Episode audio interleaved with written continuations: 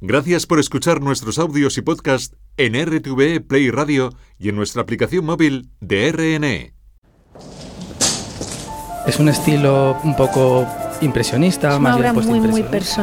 personal, te da como Es sensación una de imagen calma, que ¿no? De- impresiona, nos atrae. Mira a Nos- Picasso se- como nunca lo habías escuchado. Mirándolo empezamos a descubrir muchas cosas detrás. de 50 esta- aniversario de la muerte del artista en el podcast Los cuadros de Pablo. Él es capaz de pintar lo que se llama pintar calidades. El Guernica, las señoritas de Aviñón, las bañistas, Mujer Azul.